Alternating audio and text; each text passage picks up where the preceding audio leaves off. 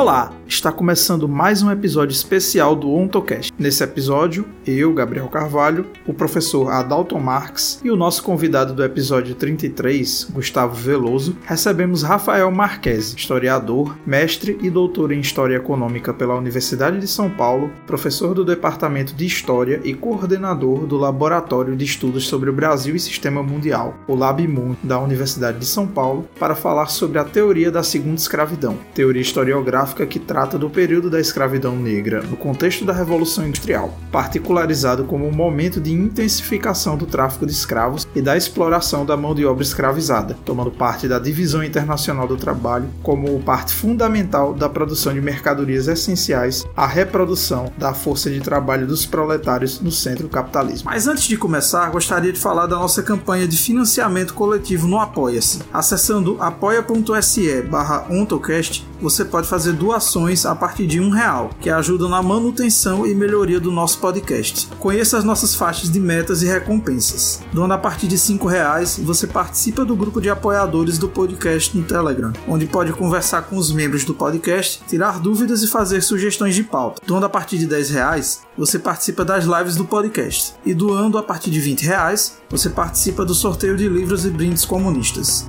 Fiquem agora comigo, Gabriel Carvalho, Adalton Marques, Gustavo Veloso e Rafael Marquesi.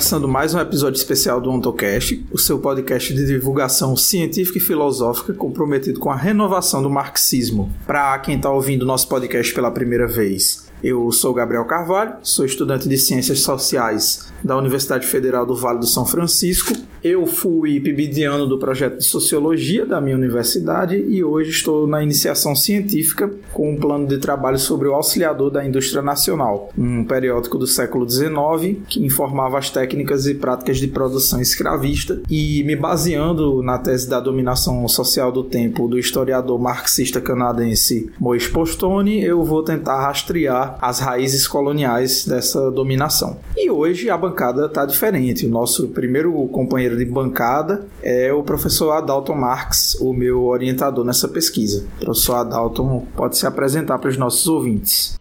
É, boa tarde a todas e todos, né? Meu nome é Adalton Marx, sou professor aqui da Universidade Federal do Vale do São Francisco, do Colegiado de Ciências Sociais, sou antropólogo. É, embora eu trabalhe com questões relativas à segurança pública na contemporaneidade, né? Mais, mais propriamente aí nos anos 70 e 80, é, pensando na formação da segurança pública no estado de São Paulo. A gente está com uma pesquisa, é, junto com o Gabriel e outros alunos da Univasf, é, em torno aí da década de 20 e 30 do século XIX. E, enfim, é um prazer enorme estar aqui compondo com vocês. E ele que já teve aqui como convidado nosso, o Gustavo Veloso. Gustavo, pode se apresentar. Opa, boa tarde a todo mundo. Quero agradecer ao Gabriel pelo, pelo convite para participar aqui dessa, dessa, desse episódio do podcast. É uma satisfação grande estar tá, tá com vocês todos, com o Sr. Adalton Marques, com o próprio Gabriel e com o, com o nosso convidado também, que como o Gabriel não falou o nome ainda, eu também não vou, não vou falar porque eu não sei se ele está fazendo suspense ou não, mas é um prazer estar com todo mundo aí. E o nosso convidado de hoje é o professor da USP, Rafael Marquesi. Professor, pode se apresentar. Boa tarde aí, pessoal. Gustavo, Adalton, Gabriel, quem está nos ouvindo. Ah, meu nome é Rafael Marquesi, sou professor do Departamento de História da Universidade de São Paulo. É um prazer muito grande estar aí hoje com vocês discutindo né, sobre escravidão, marxismo, teoria crítica, assim por diante, e o nosso passado. Né? Isso é uma conversa ótima. Com certeza, professor. E hoje eu convidei o professor Rafael Marquesi para falar sobre a segunda escravidão. Pois bem, professor, antes da gente passar para os tópicos que eu pensei para a gente tratar aqui, primeiro eu quero fazer uma pergunta básica. O que, que é a segunda escravidão? De onde surgiu essa tese historiográfica sobre a escravidão moderna e a consolidação do capitalismo? Maravilha. Então é o seguinte, essa, essa, essa ideia de segunda escravidão, na verdade, é um conceito né, que foi proposto originalmente a no final dos anos 80 por um professor norte-americano, historiador e sociólogo, né, chamado Dale Tomish. Ele, o Tomish trabalhava é, no Centro Fernando Brodel é, da Universidade de Binghamton, né, o famoso centro for, formado de sociologia histórica, né, formado pelo Wallerstein, Emmanuel Wallerstein e pelo Terence Hopkins lá nos anos é, 70, né, que teve outros grandes nomes participantes também desse centro, como Giovanni Arrighi, assim por diante. E o Tomisch, é, dentro do trabalho é, é, coletivo realizado no Centro Fernando Brodel, lá nos anos, no final dos anos 80, mas também dialogando criticamente, né, com os modelos gerais de análise da escravidão negra nas Américas, né? Então, a gente pode falar sobre isso na nossa conversa ao longo é, do nosso encontro de hoje, né? Dialogando com o campo do marxismo, dialogando com o campo né, da nova história econômica, da chamada cliometria, assim por diante. Ele escreveu esse ensaio curto, é um ensaio de não, não mais do que 20 páginas, né? Foi é, publicado, então, originalmente em 1988, no qual o Thomas chamava atenção para a profunda descontinuidade que houve na escravidão americana, na escravidão do Novo Mundo, né? Na virada do século XVIII para o século XIX. Né? Em geral, isso estava contido no, no, nesse texto é, do Thomas lá de 88. Né? Em geral, o século XIX é tomado como século de emancipação, ou seja, iniciou-se um processo né, de abolição, primeiro do tráfico, depois da escravidão, a partir da ação britânica na virada do século XVIII para o século XIX, e ao longo do século XIX, como uma espécie de efeito dominó, todos os espaços escravistas americanos teriam abolidos passo a passo seus sistemas escravistas a partir desse ato inicial colocado aí pela pressão é, britânica. Né? É, evidentemente, todo mundo é, sabia que, poxa, a história não foi tão linear assim, mas os modelos gerais de interpretação disponíveis até aquele momento apontavam para isso. E a constatação do Thomas era uma constatação relativamente simples, ou seja, o que em geral é tomado como século da liberdade verificou, né, ou seja, ao longo do século XIX, uma imensa expansão do trabalho escravo negro. Né, trabalho escravo é, dos africanos nas Américas, com a abertura de novas fronteiras mercantis né, no espaço americano, como por exemplo, né, Cuba, é, os novos estados que foram incorporados à Federação Norte-Americana né, a partir da década de 1810 e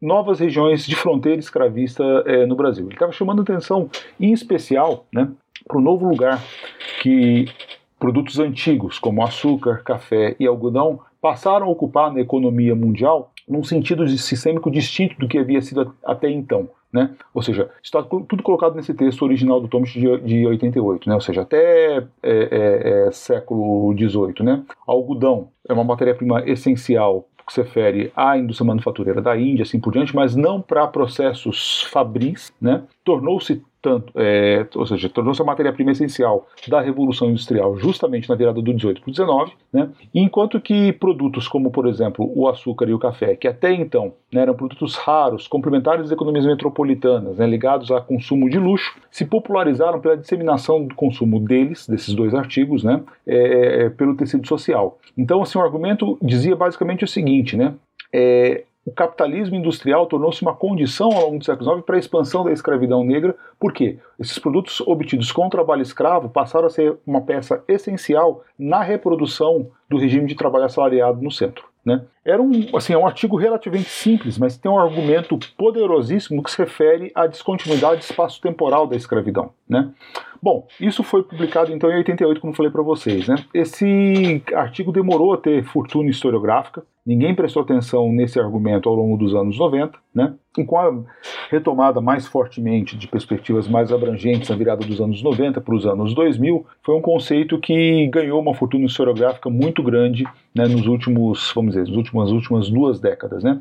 em especial aqui no Brasil, agora eu começo a falar pela, pela minha inserção, né, é, é, é um conceito que nos ajuda a compreender, em especial, a profunda transformação que houve né, na escravidão brasileira na passagem do século XIX para o século XX. Originalmente, quando Thomas propôs esse conceito, ele estava pensando exclusivamente em termos de forças econômicas. Né? Ou seja, era um, era um texto que estava dialogando, dentro da perspectiva do sistema mundo, com a transformação geral da economia mundial que se deu na virada do 18 para o 19. Né?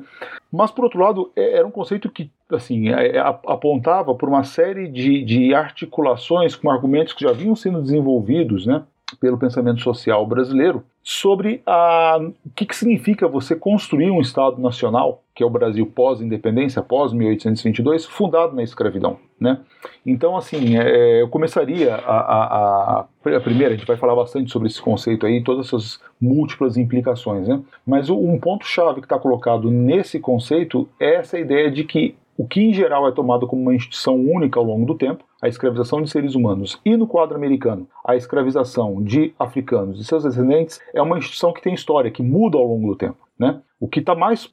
A força dessa proposta é justamente essa de conferir historicidade né, a uma relação que, não raro, é tomada é, como uma instituição sem história. Pode parecer assim, estranho isso, ou seja, poxa, mas como é que historiadores que lidam com a escravidão, sociólogos que lidam com a escravidão, antropólogos, ou seja, cientistas sociais históricos, né, tratam essa instituição como uma instituição sem história? Porque todos observam variações no tempo e no espaço nas práticas escravistas. Mas, em geral, né, a, a, essa instituição ela é tomada sob o prisma da continuidade. Por ser escravidão de africanos, ou seja, escravidão mercadoria, né, é, vinculada a produção de mercadorias é, complementares às, economi às economias centrais, né, não haveria uma diferença de fundo entre a escravidão do século XVI e a escravidão do final do século XIX. Né. O conceito é muito poderoso porque ele, ele, ele, ele, ele lança luz né, para é, nós prestarmos atenção à historicidade de uma instituição que, em geral, é tratada como imóvel. Tá? É por aí que eu começaria a, a, a nossa conversa. Né?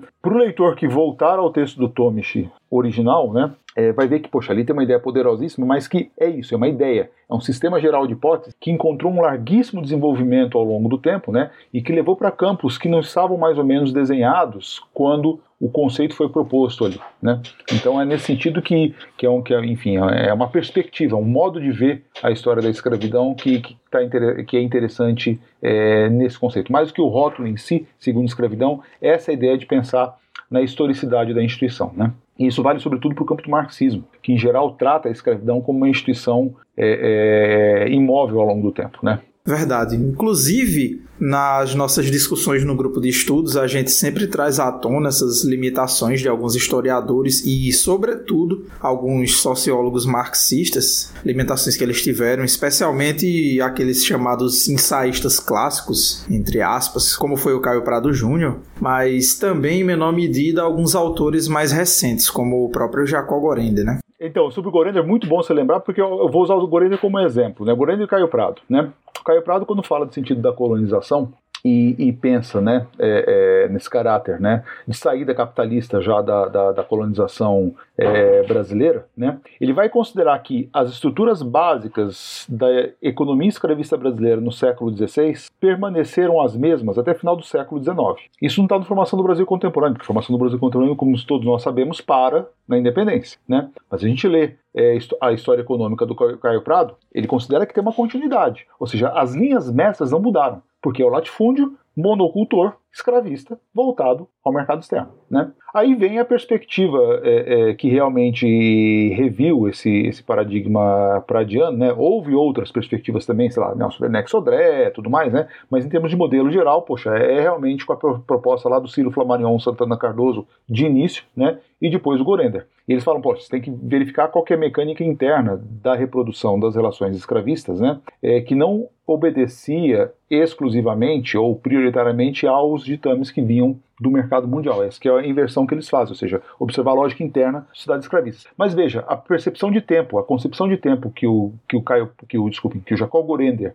e que o Ciro Flammarion trazem para a história da escravidão é a mesma. Ou seja, o modo de produção escravista colonial que foi montado lá no século XVI continuou a despeito de suas variações espaço-temporais, o mesmo até o final do século XIX, até 12 de maio de 1878, né? Então, assim, esses dois autores são autores matriciais, eles, eles é, é servem muito bem para ressaltar isso, ou seja, é, é, o fato de tratarem a escravidão africana como uma única instituição do século XVI ao século XIX, né, ao final do século XIX, né?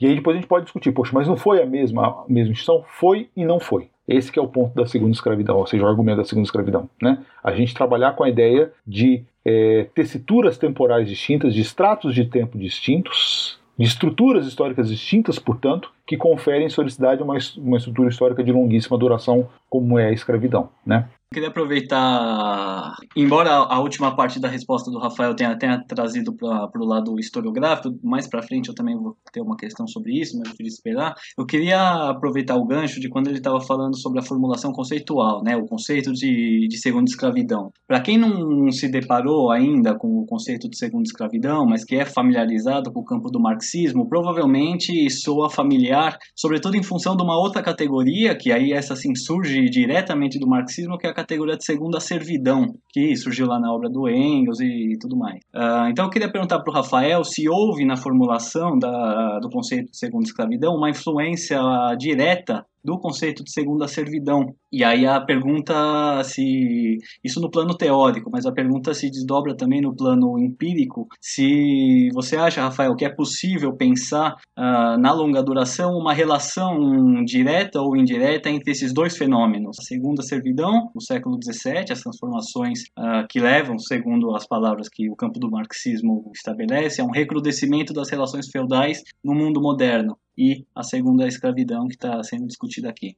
Essa questão sobre segunda servidão e, e segunda escravidão é muito boa porque a, a, tem uma relação é, direta né, entre os dois, é, os dois conceitos que passa pela apropriação que foi feita pelo Wallerstein, né, sobretudo nos volumes 1 e 2 da, do Moderno Sistema Mundo, né, de todo aquele trabalho fantástico feito pelos historiadores da Europa Central, da Polônia, da Europa do Leste, né, sobre o conceito de segunda escravidão. Né. E no Wallerstein, é, é, ali está muito claro é, é, a apropriação desse conceito no sentido de que, poxa, essa reação feudal que houve a partir do século XVI de endurecimento das relações no campo, né, da chamada é, segunda servidão, não constitui, não constitui um processo à parte da expansão e da formação da economia mundo capitalista europeia, mas sim um processo constitutivo essencial no que se refere à divisão geográfica do trabalho entre centro, semiperiferia e periferia. Então isso estava no Wallerstein, né, quando ele dizendo que, poxa, a segunda servidão, na verdade, não é feudalismo, é capitalismo que faz parte desse novo construto, desse novo sistema histórico que surgiu no longo século XVI, que é a economia mundo capitalista europeia. Né?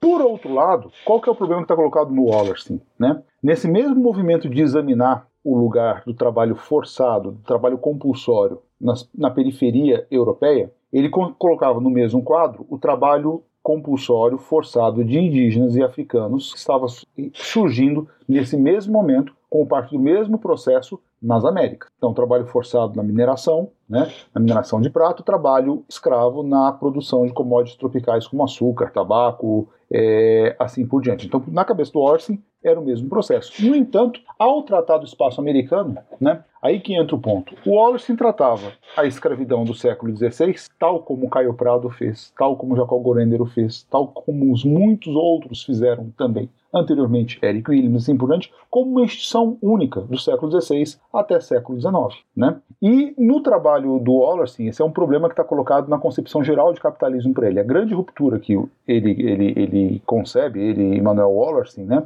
é a constituição do moderno sistema mundo, da economia mundo capitalista europeia lá no século XVI. Para ele, Wallerstein, revolução industrial não constitui uma ruptura. A revolução industrial é, é, é algo que está quase que inerentemente inscrito na lógica da economia mundo capitalista europeia desde o seu nascedouro. Basta a gente ler o terceiro volume da obra dele, né, que trata justamente da virada do século XVIII para o século XIX, para mostrar, poxa, como é que ele não traz uma conceituação adequada, ele, Wallerstein, sobre a ruptura trazida pela Revolução Industrial. Né? O ponto do Tomisch, ao discutir, né, ao elaborar a, a, a ideia da, da, segunda escravidão, né, Gustavo? É isso que eu estou é, respondendo à questão que você colocou, né? Era de que, poxa, olha, da mesma forma que a servidão na Europa teve uma história, né, do século XI até século XVIII, a escravidão no mundo também teve uma história. E teve um ponto de inflexão muito marcado, que foi justamente a passagem do mundo pré-industrial para o mundo industrial. Tal como a gente formula aqui no Brasil, né, a passagem do mundo colonial para o mundo nacional. Né?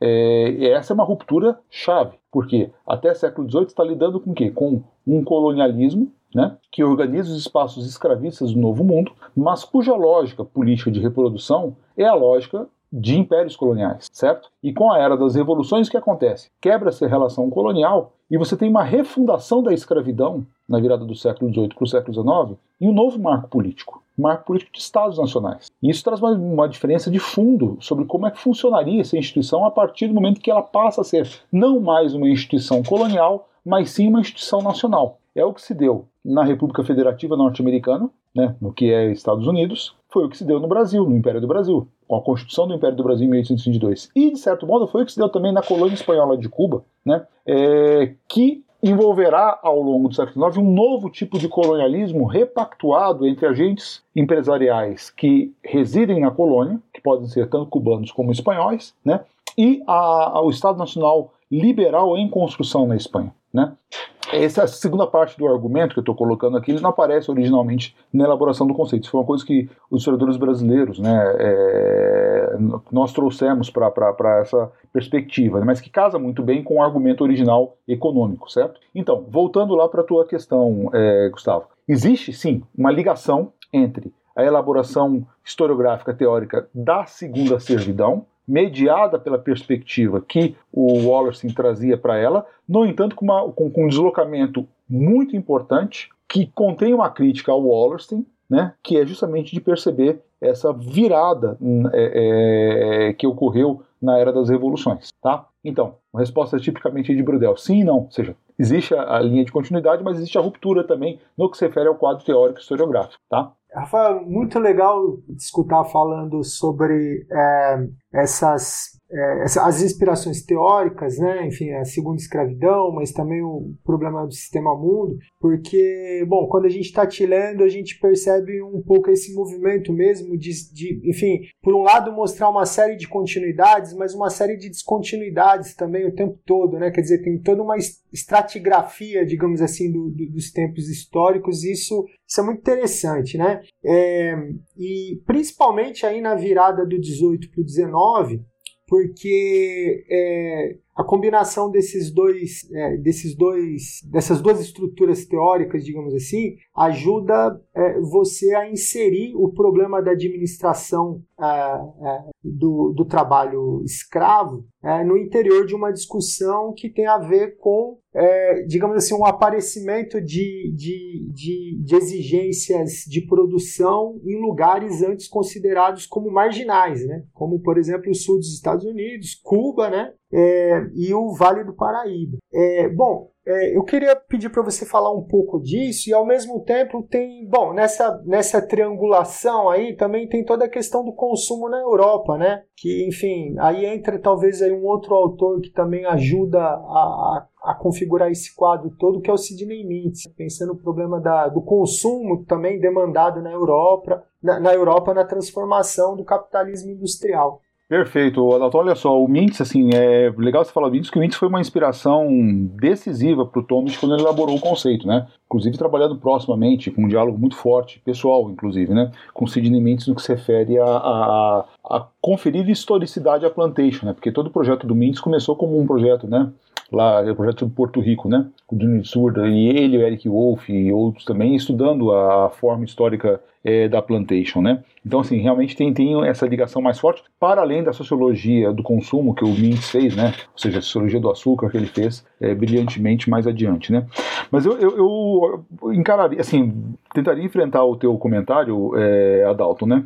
Começando pelo que você falou dessa, essa questão da estratigrafia, tá certo? É, deixa eu falar uma, uma, ou duas coisas que eu acho que é importante, né? Essa ideia de estratos, né? Que está muito presente aí no trabalho que eu tenho desenvolvido nos últimos tempos, né? Tentando observar, é, levar adiante essa agenda de compreender, né? Ou seja, essa perspectiva de tempo histórico colocado na agenda da segunda escravidão, dando uma, uma formulação teórica talvez assim um pouco mais cuidadosa sobre o que significa pensar em, em, em termos de é, estratigráficos, né? Olha só, uma coisa que a gente não pode é, é, é, negar e esquecer e que parece que eu vou cair em contradição, mas depois vou tentar resolver minha própria contradição, que é a seguinte, né? Escravidão de seres humanos é uma instituição milenar, ou seja, ela não é uma, uma criação no mundo moderno. Isso é uma trivialidade, poxa, todo mundo vai saber que no mundo antigo, no mundo clássico, greco-romano, mediterrâneo, que lá era uma sociedade escravista, né? Era um mundo escravista, mundos regulados pela escravidão. Só que é milenar no sentido mais longo ainda, porque a, a, a rigor, a escravização de seres humanos, ela nasce com a própria revolução neolítica. Né? Então, no mesmo movimento em que seres humanos inventam agricultura e pecuária, que domesticam o mundo natural e que domesticam animais, todo aquele repertório criado pelos seres humanos para a domesticação de animais foi imediatamente aplicado à escravização de seres humanos. E isso está ligado ao próprio surgimento da agricultura. Quando ela, a agricultura surge, né, A pecuária, isso muda o sentido geral da guerra, ou seja, a guerra não é mais, né, é uma simples guerra de, de sabe, de, de, de, de é, é, por território, mas é uma guerra também para você pilhar recursos de comunidades rivais, certo? E dentre esses recursos, não estão apenas os recursos acumulados, mas os recursos humanos que essas comunidades é, é, contêm. Aqui estou resumindo muito o argumento de um, de um, artigo espetacular de um cara chamado Carl Jacob, né? É, é me fugiu, depois eu é, passo ao longo da nossa conversa a referência precisa, né? Mas é um artigo de 1994, se não estou enganado, na Slavery and Abolition, no qual Carl Jacob né, estabelece essa relação é, é, genética entre escravidão, surgimento da escravidão humana e revolução neolítica. Bom, aqui eu ampliei muito nossa conversa para ressaltar o seguinte: ora, escravização de seres humanos é uma instituição milenar e ela adquiriu uma certa cristalização no que se refere a práticas, conceitos, concepções jurídicas, que é, que é a escravidão clássica do Mediterrâneo. Então, um elemento que é crucial para a escravidão moderna, a ideia de que você tem a possibilidade de transmitir a escravidão para gerações seguintes pelo ventre das mulheres escravizadas. Essa não é uma criação do mundo moderno, é uma criação do, do mundo romano, do mundo clássico, certo? E que é estruturante para como funciona a escravidão moderna, tudo bem? Então, eu estou falando isso pelo seguinte: olha, a gente pode dizer que há uma linha de continuidade que é a mesma instituição, por isso que eu estou aparentemente entrando em contradição. É a mesma instituição, a do século XIX, que a instituição romana, ou seja, é a mesma escravidão. No entanto, a gente sabe que não é a mesma. Há uma diferença de fundo entre a escravidão clássica e a escravidão moderna. Algumas diferenças de fundo. Na escravidão moderna, né, a escravidão moderna, ela, diferentemente do que era a escravidão no Império Romano,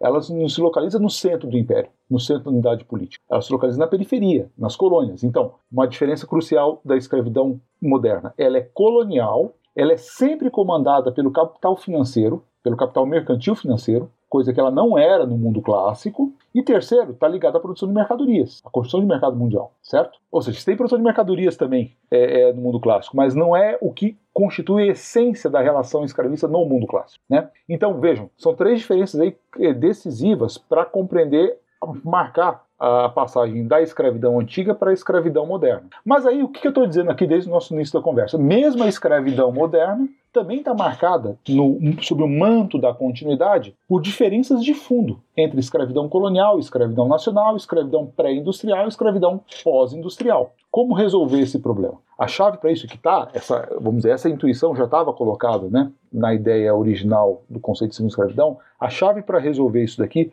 é por meio de uma teoria dos tempos históricos plurais, né, que ficou associada ao longo do século XX ao trabalho do Fernand Brodel, quando Brodel fala né, da pluralidade de tempos históricos, né, do tempo de longa, longa duração, longuíssima duração, tempo conjuntural, tempo do acontecimento. Então, Brodel estava chamando atenção né, para essa ideia da pluralidade de tempos históricos, mas quem mais levou adiante essa perspectiva do Brodel, do meu ponto de vista, foi o Reinhard Koselleck, né, quando ele, ele é aquele grande historiador alemão, ele simultaneamente condensou e complexificou a, a, perspectiva do Brodel ao trabalhar com par, estrutura é, e evento. Mas, ao mesmo tempo, radicalizando a perspectiva dos extratos de tempo, que é título de um livro que recentemente foi traduzido em português, 2014, né? Extratos de Tempo, Estudo sobre História. Ou seja, pegando essa ideia de que a história, a chave da cientificidade da história no campo das ciências humanas, né, não está na busca da aliança com outros saberes sociais, mas no tratamento do tempo histórico, no tratamento teórico do tempo histórico, a gente consegue conferir inteligibilidade ao objeto de escravidão. Ou seja, se há uma linha de continuidade entre a escravidão que se praticou no Brasil do século XIX, escravidão mercadoria, né, e com seus provamentos do século XX, com aquela escravidão que surgiu na Revolução Neolítica, houve também múltiplas rupturas ao longo do tempo em rupturas que foram se sobrepondo temporalmente, como se fossem múltiplos estratos de tempo. Então, num dado momento da escravidão no século XIX, a gente consegue observar a escravidão romana ali presente, a gente consegue observar a escravidão colonial ali presente, mas também a novidade da estrutura histórica do século XIX. Né? Então, a ideia essa ideia de estratos é você pensar né, um, em um dado momento sempre marcado por, pela contemporaneidade do não contemporâneo, pela simultaneidade do não simultâneo. Num dado presente, você sempre tem múltiplos tempos históricos, múltiplas estruturas de longa duração ali presentes. E essa é uma forma poderosa de pensar a escravidão, para justamente a gente observar né, como é que é uma, é, é uma instituição prenhe de história, né? É uma instituição que está marcada por ritmos temporais distintos, por estruturas temporais distintas. Né? Tudo isso pode, pode parecer muito abstrato, né? mas tem um elemento concreto no que se refere à compreensão da, eh, que confere história eh, à instituição. Eu estou falando muito dessa coisa de conferir história porque, olha, tudo que, que existe no mundo muda, certo? Tudo muda. Né? Mas as coisas não mudam ao mesmo tempo e mudam em ritmos distintos. Isso que eu estou falando é uma trivialidade porque, poxa, é, é, o que o Mark Bloch lá em 1944 chamava de dialética da duração. O cerne do trabalho do cientista social histórico é justamente compreender por que, que algumas coisas mudam mais rapidamente, outras mais lentamente, né? E quais são os últimos distintos de mudança. É assim que funciona a instituição escravista também, né? Ou seja, a gente tem que observar essa, essa, essa, essa dimensão de mudança ao longo do tempo. E o objeto da administração que você estava se referindo é um objeto que casa muito bem é, com isso, né? Porque, olha só, a propriedade de seres humanos, né? Ela envolve o controle de tempo e espaço do ser humano escravizado. Né? Então você, a gente pode a, recorrer a múltiplas, de diferentes definições do que seria é, escravidão, né? É, mas sempre, qualquer que seja essa definição que, com a qual a gente opere, a gente sempre tem aí um ato de poder né, de, do senhor sobre o escravo, ou seja, a escravidão como uma relação de poder profundamente assimétrica. Né? A gente pode definir a escravidão como propriedade de seres humanos, alguns autores falam que esse não é o caminho mais adequado para definir a escravidão, como por exemplo Orlando Patterson. Né? Mas seja como for, a gente sempre está lidando com uma, uma, uma relação é, é, de poder que é profundamente assimétrica, talvez a mais assimétrica nas relações humanas. A gente não tem nenhuma outra relação social que seja tão assimétrica no exercício do poder como a escravidão, certo? E essa assimetria sempre envolve o problema do controle do senhor sobre o escravo. Então, isso é algo que a gente vai observar, né? Em qualquer realidade escravista, seja, sabe, pô, da escravidão mesopotâmica, da escravidão africana é, subsaariana, da escravidão mediterrânea, da escravidão nas Américas, da escravidão africana, da escravidão indígena, sempre a questão do controle do escravo está colocada, né? E, e, e, e, ao mesmo tempo você tem ao longo da história múltiplas concepções senhoriais sobre como é, como é que você deve controlar o escravo a partir da ação humana do próprio escravizado, porque o problema do controle está colocado aí, ou seja, diferentemente de animais, né? Esse sempre foi um alvo de todos os senhores escravos ao longo da história, transformar seus escravos em animais. Tanto que a representação ideal do escravizado, qual que é? O escravizado é sempre um adolescente branco, ou um adolescente, desculpe. Ele nunca atinge o estado de adulto. Essa é uma representação senhorial do escravo como permanente adolescente que está em todas as sociedades escravistas. E uma outra representação que também está em todas as sociedades escravistas é que o escravo é um animal. Por isso que ele, enfim, ele precisa de governo, ele não consegue se governar, né? Ora, essa é uma constante, certo? Mas as formas de conceber e de controlar os escravizados ao longo do tempo também se modificaram profundamente. Não foram sempre as mesmas, né? E aí a gente consegue observar ao longo do tempo assim, múltiplas concepções que estão colocadas em relação a isso. Eu estudei em particular, você estava se referindo a isso, eu acho, né, Dalton, aos estudos que eu realizei aí sobre administração escravista, pegando o caso da, é, é, das Américas, né? E é interessante porque, no que se refere ao plano é, doutrinário, a gente consegue observar uma linha de continuidade em relação ao mundo clássico, por exemplo, nas letras é, dos religiosos, de dominicanos, mas sobretudo de jesuítas. Né? Então, como é que os jesuítas, poxa, desenharam a administração de escravizados é, nas Américas a partir dos referenciais né, da, da, literatura clássica na qual eles estavam imersos, né, mas não apenas da literatura clássica, mas também da literatura renascentista, ou seja, você tem aí uma, um elemento colocado né, é, do mundo antigo para o mundo moderno, sobretudo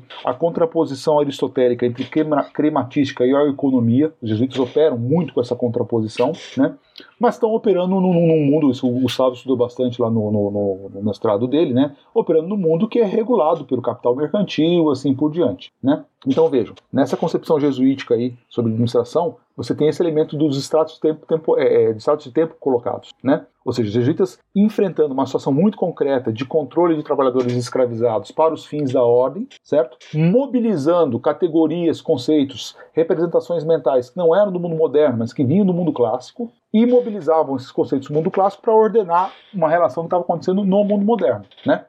Mas por outro lado, assim, aí eu faço parte dos estudos que eu realizei também, né? É, esse ideário jesuítico, né, ele foi deixado de lado, ele foi abandonado na virada do século XVIII para o século XIX, com um novo discurso da economia política, ou seja, com, com a ideia de que poxa, o trabalho é que gera riqueza, né, é, teoria do valor trabalho, Paraná, Paraná, tudo isso daí. Surge um, um novo conjunto doutrinário e de reflexão sobre a administração dos escravos no espaço, nos espaços americanos, que rompe com essa teoria que vinha no mundo clássico, que era a contraposição à economia, né, crematística dos jesuítas, mas que, por outro lado, ao longo do século XIX, recupera muito do, das prescrições jesuíticas sobre paternalismo em relação aos escravizados. Né? Né? E aí é uma outra concepção, né? é, é, é uma outra episteme, para citar aqui o Foucault, né? quando Foucault fala das epistemes assim por diante, né? no Palavra das Coisas, é uma outra episteme que está regulando as concepções sobre governo dos, escra dos escravos ao longo do século XIX, que incorpora o discurso da economia política, rompe com a tradição clássica, mas ao mesmo tempo mantém muitas prescrições da tradição clássica. Né? Então, nesse sentido, assim, aí eu peguei esse exemplo rápido, a gente pode falar um pouco mais sobre isso se for o caso também, né? Esse exemplo da administração escravista, né? Para justamente ressaltar esse elemento contido aí dos múltiplos estratos de tempo na, na, na, relação escravista. Isso, quando o Kozelik escreveu sobre o estado de tempo, ele não estava pensando na escravidão, evidentemente. Mas é uma perspectiva que casa muito bem para a gente entender né, a, a, a, trajetória da escravidão brasileira. E casa em especial, aí tem um fundo político colocado nisso também, né, para compreender os liames entre passado escravista e presente brasileiro. Né, porque esse passado escravista, né, claro, a gente não tem mais escravidão no Brasil desde maio de 88, né, mas os legados da escravidão permanecem, né? E legados à escravidão que não são apenas aquele, não é apenas aquele legado mais imediato, visível, que é o do racismo, né? Mas é como é, como é que funciona poder, como é que funciona a relação interpessoal, como é que funciona, né? Relação entre é, é, parte todo no Brasil. Isso faz parte também do extrato da escravidão que se prolonga para o presente, né? Então é por aí que eu pegaria um pouco o que você estava falando sobre estratificação. O que significa essa ideia de estratificação, né? Dos tempos históricos ao estudar a escravidão. Então, para puxar um primeiro ponto das questões que eu queria trazer para o professor Rafael Marquesi, eu queria que ele falasse sobre as peculiaridades da colonização brasileira. E aí passaria por questões da administração jesuítica, que ele já trouxe nesse primeiro comentário dele, né? Então, sobre essa questão das peculiaridades da, da colonização brasileira, isso é um, um ponto é, é, é, é interessantíssimo assim, para a gente explorar, que é o seguinte, né? E continuando na mesma toada da nossa conversa até agora, né? Ora, há um chão comum inegável de todas as práticas de escravização presentes no Novo Mundo, né? Então, assim, o, esse chão comum, né, é dado pela escravização de africanos, né? Mas em cada quadrante do Novo Mundo, né? Sempre tem um, uma força aí crucial que está colocada, né? Que é a relação do projeto é, de escravização é, dos africanos com as realidades demográficas verificadas no terreno. Então, a depender das regiões das Américas, né? A, a, a escravidão de africanos, ela assim, ela sempre, vamos dizer, muitas vezes, né, é, é, é condicionada, parcialmente condicionada pela realidade demográfica prévia. O que eu estou me referindo aqui? Né? A escravidão de africanos está presente em todos os quadrantes das Américas, todos eles, certo? Só que com graus variados né, de, de, de, de presença conforme as realidades demográficas e políticas e coloniais né, de cada um dos quadrantes. Então, poxa, escravidão africana está presente na Nova Espanha, né? Está presente na, é, no vice-reino é, do Peru. Mas Andes e Mesoamérica tinha uma realidade demográfica de maioria indígena, né? E que vai envolver compulsão do trabalho também, que de certo modo vai condicionar a natureza da inscrição da escravidão africana nessas duas realidades, né? Quando a gente vem para a América Portuguesa, e aí você coloca o Gustavo na conversa, se o Gustavo quiser é, também é, fazer quase que uma conversa, mais do que né, uma, uma entrevista, mas se pega o, o, quadrante da América Portuguesa, né? Isso vai mudando ao longo do tempo, assim, a, a depender das circunstâncias de tempo e de espaço no qual se inscrevem as relações escravistas. Então, se você tem, por exemplo, né, a partir da, do colapso é, é, demográfico da virada do século XVI para o século XIX, desculpa, século XVI para o século XVII, né, no norte agrário, ou seja, naquelas zonas de, açucareiras de enclave, né, onde poxa, a mortalidade de indígena foi gigantesca no final do século XVI, começo do século XVII, ali você tem uma configuração de, de, de escravidão, né, é, de certo modo, vai antecipar o que aconteceu posteriormente no Caribe inglês é, e francês. Estou me referindo aqui à escravidão de plantation, né, com um enorme desbalanço demográfico entre poucos brancos e muitos africanos. Né. Só que isso está se inscrevendo num projeto colonial português, no qual nas regiões ditas periféricas do Império, né? então pegando é, é, é, o, a, o, Planalto Paulista, que foi o, o, que o Gustavo escreveu. Poxa, ali a escravidão indígena, o trabalho compulsório indígena vai avançar até século é, começo do século XVIII, né? ou Vale Amazônico. Né? E isso vai dando uma configuração específica às formas de escravidão né, na, na, América Portuguesa. Algo muito semelhante ao que eu estou descrevendo aqui também vai se verificar na, no que hoje é Estados Unidos, ou seja, nas colônias continentais da Inglaterra, né, ao sul da Baía de Chesapeake, até século XVIII também, com múltiplas relações distintas colocadas ali com, com, com, com, os povos indígenas e tudo mais. Olha só, a questão diz respeito às peculiaridades da colonização da América Portuguesa, certo? O que está colocado de peculiar aqui, que eu, que eu diria, né, é o seguinte: ao longo do tempo, diferentemente do que aconteceu né, nas outras experiências é, escravistas dos poderes europeus, e aqui eu estou me referindo então a Império Francês, Império Inglês, Império Espanhol, o que, que, vai acontecer na América Portuguesa ao longo do tempo, tá? Isso não está dado de antemão lá no século XVI, não está colocado no século XVII, mas vai se cristalizar a partir do século XVIII, tá certo? Um conjunto de práticas reiteradas de escravização que envolvem também população indígena, mas que vai produzir na virada do século XVIII para o século XIX, né, sobretudo depois do impacto da mineração, algo peculiar no conjunto das Américas, que é a unificação da paisagem escravista da América Portuguesa, certo? Então, o que havia? Eram vários núcleos coloniais, vários núcleos de colonização. Então, né, poxa, é, norte agrário, quando eu falo norte agrário, estou falando de Pernambuco e Bahia, né? Com seus prolongamentos pelo Vale do São Francisco, onde vocês estão agora, certo? Mas depois, Centro-Sul, com Rio de Janeiro, é, é, São Paulo, assim por diante. E quando chega no século XVIII, a mineração, o que a mineração faz? A mineração, né, é, pelos efeitos de encadeamento, ela articula todas essas pontas isoladas. Aí é um ponto importantíssimo, porque né, a mineração, pela sua própria natureza, ou seja, é, poxa, você descobre ouro, você pode descobrir ouro na Lua, que o, o rapaz vai tirar ouro na Lua, certo? Então, eu estou me referindo a isso porque, né, nesse mundo aí, independentemente de onde você descubra ouro, o ouro vai articular ocupação pelo altíssimo valor agregado que está colocado naquela, naquela, atividade extrativa. Né? Isso se verificou antes na América Espanhola, tá, se verificou na América Portuguesa ao longo do século XVIII. É, e essa especificidade do que, que, é a atividade econômica aurífera ao longo do século XVIII, o que, que ela vai fazer? Ela vai produzir um enorme amálgama de práticas de escravização que articulam as múltiplas regiões da América Portuguesa, certo? Em torno daquela, é, daquela atividade. E isso cria uma paisagem é, social relativamente uniforme que é ímpar nas Américas. Né? Aqui eu estou querendo chegar no, no, no, no, seguinte ponto, porque você perguntou peculiaridades da colonização é, é, da América Portuguesa. Né? A, a, a, colonização da América Portuguesa, pelos efeitos de encadeamento produzidos pela mineração, produziu uma uniformização da paisagem escravista de zonas coloniais que não houve em outros espaços americanos, certo? Não houve isso se a gente pegar vice-reino do, é, é, do Peru, e vice-rei na Nova Espanha. São duas realidades demográficas, políticas, apartadas. Não tem essa unidade em relação ao vice-reino de Nova Granada, que hoje é Colômbia e é, é, Venezuela, em relação ao coração andino. Né? Não tem essa unidade é, de paisagem demográfica, né? relativa é, à prática de escravização em relação ao espaço que o Gustavo está estudando, que, que é o Chile, certo? Então, você tem essa quebra é, é, na América Espanhola. A mesma coisa valendo se o Caribe é unificado por um lado, ou seja, com o sistema de plantation assim por diante, né? Ele é quebrado em múltiplas unidades imperiais e em um espaço é, é, é insular muito fragmentado no que se refere à divisão imperial, né? E se a gente subir para a América é, inglesa, o que hoje é Estados Unidos, tem um corte é, nas formas de trabalho muito claro, que é o corte que está se passando ali né, em torno da, da, da, da, colônia de Nova York, New Hampshire, do norte para o sul, certo? Da região de Chesapeake, que é escravista, Baixo Sul, Carolina do Sul, né, também é escravista, da região da Nova é, Inglaterra. O que, que particulariza a América Portuguesa? O que particulariza a América Portuguesa é essa uniformidade da paisagem escravista com uma exceção que é do Vale Amazônico. Daí que o grande problema para a constituição do Império do Brasil como tal no século XIX é a incorporação do Vale Amazônico ao Império, né?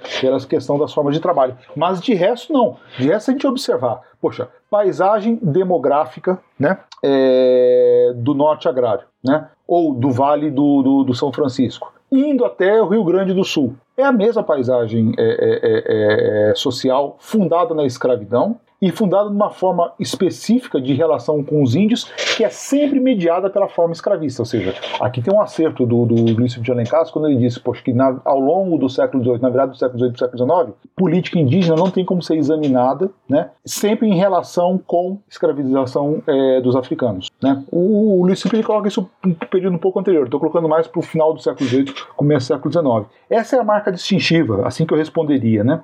A marca distintiva da peculiaridade da colonização portuguesa do Brasil. O Império Português produziu ao longo do século XVI, XVII e, sobretudo, no século XVIII, uma nova unidade é, colonial uniforme é, de abrangência é, continental fundada na escravidão. E nenhum colonialismo europeu nas Américas fez isso. E essa que é a base para a independência do Brasil. Ou seja, esse chão comum de escravidão produzido pelo colonialismo português. Tá? Então, é, é, é, é isso acho que é um ponto-chave, inclusive, para compreender como é que o mundo do século XIX nasce do mundo colonial, dessa prática de escravização que se torna ubíqua, né? E, e que cria uniformidade de paisagem é, escravista no Brasil colonial e sempre fundado na mercantilização e tudo mais. Né?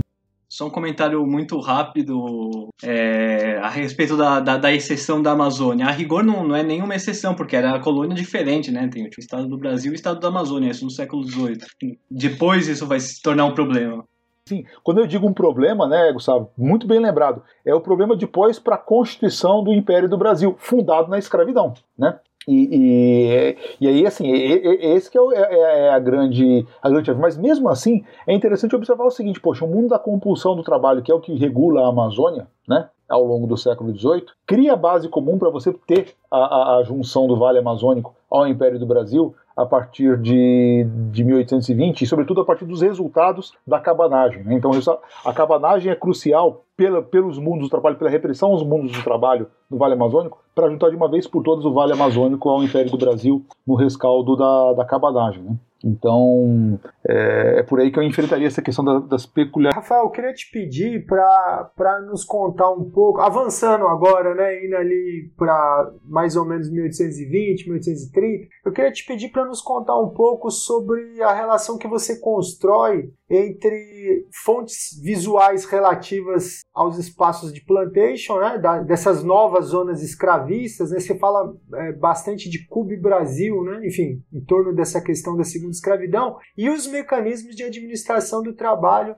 implementados neles, né? E, e aí, assim, se é, junta essa questão, assim, eu sei que é uma pergunta excessivamente sociológica e antropológica, você já, já vai me desculpando, né? Mas mesmo assim, eu, eu gostaria de arriscar, tá? É, eu te perguntaria o seguinte: conectada a essa questão. Até, até onde suas, suas pesquisas é, lhe permitem né, fazer conexões historiográficas, há algum ponto de contato entre essa nova visualidade da escravidão e o panóptico do Bentham? É, veja, assim, eu não me refiro exatamente ao desenho arquitetônico circular e com radiais, né, quer dizer, o panóptico propriamente dito, mas ao problema visual da, vigilância, da vigilância né? Enfim, aí não o, panóptico, o, o panóptico, mas o panoptismo, né? que baliza aí os esquemas de produção e de punição na Inglaterra e na França nas primeiras décadas do século XIX. Estou te perguntando isso porque, assim, outros, é, vários autores ali, quer dizer, quando, quando você estava falando disso há pouco, né? Quer dizer, quando os jesuítas é, são expulsos e começa a aparecer uma, uma teoria também da administração dos escravos baseada na economia política, esses caras estão lendo François Quesner, né? Eles estão é, recebendo ali é, discussões sobre economia, né? É, mas enfim, é, um, é, se, se não tiver a ver historiograficamente, você perdoe porque é uma conexão sociológica, antropológica, que eu fico lendo o tempo todo. Eu falo, caramba, é o mesmo momento. Na Europa está acontecendo movimentos parecidos nas plantas de fábrica, né? Enfim, não, tem tudo a ver, é, é, é, tudo a ver o que você está dizendo. Claro, está correto, não tem uma filiação intelectual direta. Ou seja, ninguém leu, né, até onde eu sei, Bentham, né, e o, e o, problema, a proposta dele sobre reforma das prisões, assim por diante, e aplicou isso em Plantation, né. Mas há uma relação, sim, né, que passa pelo que estava dizendo sobre o discurso econômico, né, mas tem um chão comum que é a questão, aquele chão básico de controle, né, ou seja, a fábrica, o, sabe, a escola, convento, a plantation, o exército, todas elas, todas são instituições né, que têm um caráter de instituições totais, porque envolve a totalidade da, das relações sociais das pessoas que entram nessas instituições, né, e, e, e tem o problema do controle colocado no, no, no primeiro plano, né, é, é, é, é Inclusive a própria raiz da palavra é, manage, menage, né, é, que vem do latim, mas está tá, tá, tá embutida aí a carga semântica da, da acepção é, é, de controle. Né? Quem explora isso muito bem é aquele Harry Braverman, naquele livro espetacular sobre degradação do trabalho no século XX. Né? Mas no que se refere especificamente ao que se deu na virada do século XVIII para o século XIX, o que é possível observar? E aqui fecha integralmente com o argumento da segunda escravidão. Mecanismos de controle de escravizados em unidades rurais houve desde sempre, certo? Então basta ler Varrão, Catão, Columela, né? Os agrônomos romanos escrevem lá corrente, certo? É, poxa, mecanismos de estímulos para os escravizados, sistemas punitivos. Então, esse problema é um problema comum de todas as sociedades escravistas que envolveram a escravização de seres humanos para a produção de bens para o mercado. Né? O que, que vai se dar ao longo é, nesse momento crucial para a virada do século para o século é, XIX, né? E que está na base do Bentham. Ou seja, surgiu o discurso da economia política. E o discurso da economia política, quando estou me referindo a, a, isso, diz respeito ao quê? A autonomização né, de um determinado ramo do saber, tudo bem? Que transforma, né, como que tem por seu objeto chave a maximização de retornos. Então, olha só, né? Aí entra no, no, no, na, na, questão chave da, de como é que se constitui o discurso da economia política. Né? É, Para nós hoje falarmos em economia, a coisa mais óbvia que tem, ou seja, é, é a gente fala, poxa, a economia constitui para nós, homens e mulheres do século XX, uma esfera da realidade, uma esfera do real. Ele se autonomizou né, como uma esfera do real em relação às demais esferas da, da, da existência. Só que essa autonomização, né, que é uma autonomização conceitual, portanto mental, né, ela, grosso modo, se deu ao longo do século XVIII com o discurso da economia política, com a transformação, com a criação de conceitos, categorias novas ligadas à terra, trabalho e capital, certo? É, e essa autonomização do discurso da economia política em relação ao antigo né, discurso da oeconomia, ou seja, do governo da casa, do discurso que vem do mundo clássico, né, é que está na base, poxa, é, de, toda a, a, a, de todo o saber econômico que se constituiu como tal ao longo do século XIX, do qual o Bentham é, é uma das grandes expressões. Né? Então, Bentham é, é filho desse mundo aí, né, da autonomização do econômico. Tudo bem? Ora, essa autonomização do econômico, a transformação da, é, da concepção né, é, sobre a produção, circulação e consumo de bens como um, um, uma esfera autônoma da existência, tá certo? Também foi lida pelos senhores escravos. O que eu quero dizer? A concepção sobre trabalho escravo passou por uma tremenda transformação na virada do século XVIII para o século XIX, no mesmo movimento em que, pela primeira vez, se transformava o trabalho escravo em algo criticável. Né? Então a gente não pode esquecer também que o discurso, foi o discurso da economia política que, junto com o discurso religioso do protestantismo Quaker, tá certo? com o discurso da filosofia é, natural, né? que está inscrita no, na, nas luzes, né? todas essas três vertentes transformaram pela primeira vez em a instituição da escravidão em algo criticável, né? algo que pô, teria que ser abolido ao longo do tempo e tudo mais. Só que, simultaneamente, esse discurso da economia política né, fornecia aos senhores é, de escravos novos mecanismos mentais para conceber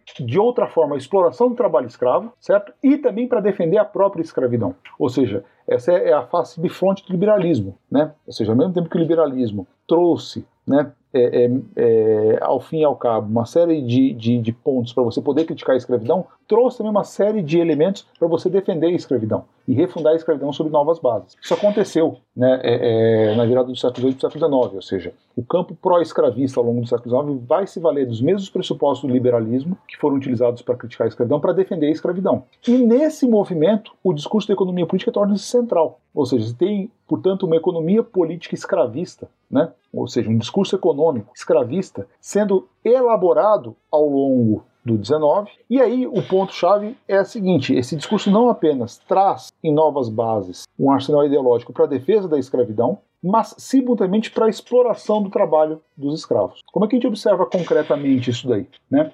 Ora, é, novas formas de você organizar o trabalho coletivo dos escravizados, novas formas de você contar esse trabalho dos escravizados, novas formas de você é, é, é, é mensurar o trabalho dos escravizados. E tudo isso com implicações diretas para a produtividade do trabalho dos escravos, certo? E aí você vê isso na produção de algodão, na produção de açúcar, na produção de café.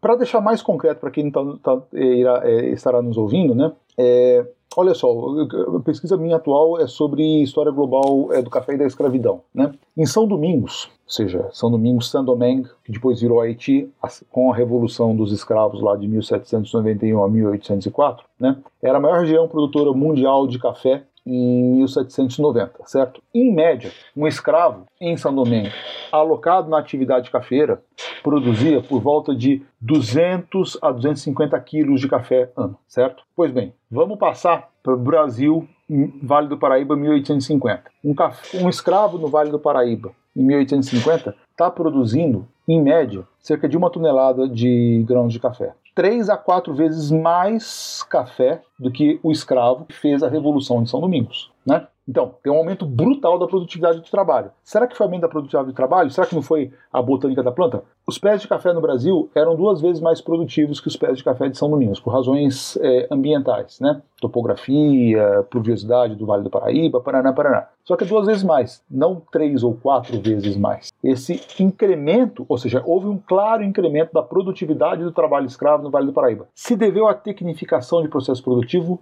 Não se deveu. Se deveu à nova forma que você organizava o trabalho coletivo dos escravizados no campo, certo? Isso quer dizer que aqueles senhores ignorantes do Vale do Paraíba, que constituíram nossa classe senhorial do século XIX, leram economia política? Não, eles não estavam lendo, sabe, Adam Smith, não estavam lendo Ricardo, né? Não estavam lendo nada disso aí, Sé, nada disso. No entanto, nos espaços de discussão, no sentido da, prático, no senso prático da ação escravizada, né, há uma nova concepção geral sobre como extrair mais trabalho dos escravizados que está é, é, que tem embutido nela né, uma nova forma de ver o trabalho dos escravizados. E que essa nova forma, aí sim, ela tem filiações com a profunda ruptura mental que aconteceu na virada do século XVIII para o século XIX. Então, para ir para o campo, a pergunta é, é totalmente procedente, é, é, Adalto, né? Porque isso é uma coisa que eu não deixei explícito no, no meu livro lá, Feitores do Corpo Missionários da Mente, né? Mas o que eu estou te respondendo aqui está fundado na antropologia econômica do Godelier, tá? Quando Godelier fala sobre mental e material. Ou seja, mental não é apenas epifenômeno das relações sociais, mental nasce das relações sociais, ele não está negando esse, vamos dizer, esse ponto-chave né, do marxismo, que é o ser social determina a consciência, não está negando, mas ele está fazendo um movimento inverso, dialético, de verificar como é que as representações mentais, o mental, é ele próprio uma força material, certo? Então é perceber esse movimento dialético aí de mental e material.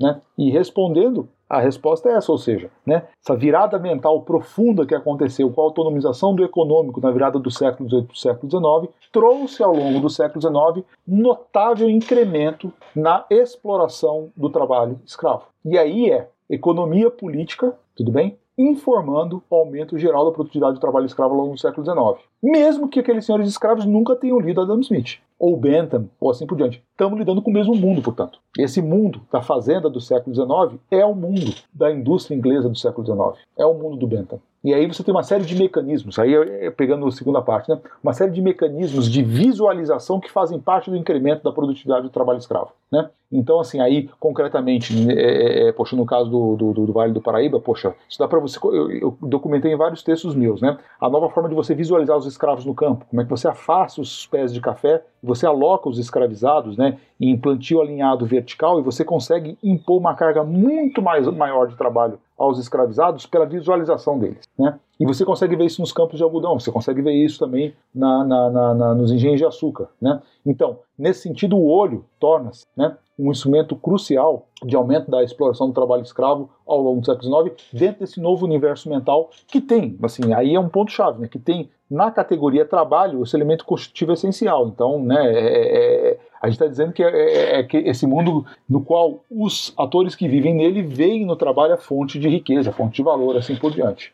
Isso tem, sabe, implicações diretas sobre como o trabalho escravo passa a ser explorado ao longo do século XIX. Né? Então, para a gente fazer um pequeno recuo temporal, eu queria aproveitar o ensejo do que o professor Marquesi trouxe sobre as diferenças qualitativas que a segunda escravidão tem como período histórico na questão da administração e produção, etc. Eu queria que o professor falasse sobre as diferenças entre a primeira administração jesuítica e a administração dos fazendeiros, senhores de engenho, e daí ele já poderia trazer questões sobre aquela produção, entre aspas, teórica teórica desses fazendeiros, aliás, da elite latifundiária, sobre a administração dos escravos, porque eu penso que elas podem ilustrar o que, que caracteriza qualitativamente a segunda escravidão como um período particular, ainda que preservando características, claro, com continuidades históricas nesse processo de acumulação primitiva ali na colonização da América Portuguesa. Legal, olha, é, é, eu vou tentar é, é, encarar essa, essa, essa questão, é, Gabriel. Se vocês me permitirem, fazendo assim um rapidíssimo, né? Por menos que não vai ser muito longo, não. Exercício de agrohistória aqui, falando um pouco da minha trajetória de pesquisa, né? Como é que eu fui resolvendo esse, esse assunto é, aí sobre a administração jesuítica dos manuais e falando um pouco da minha trajetória de pesquisador, que pode ser útil também, né? Para quem vai nos ouvir sobre enfim, como é que se constitui um objeto de pesquisa, assim por diante. Olha só, né? eu comecei a, a estudar esse tema da administração de escravos, né?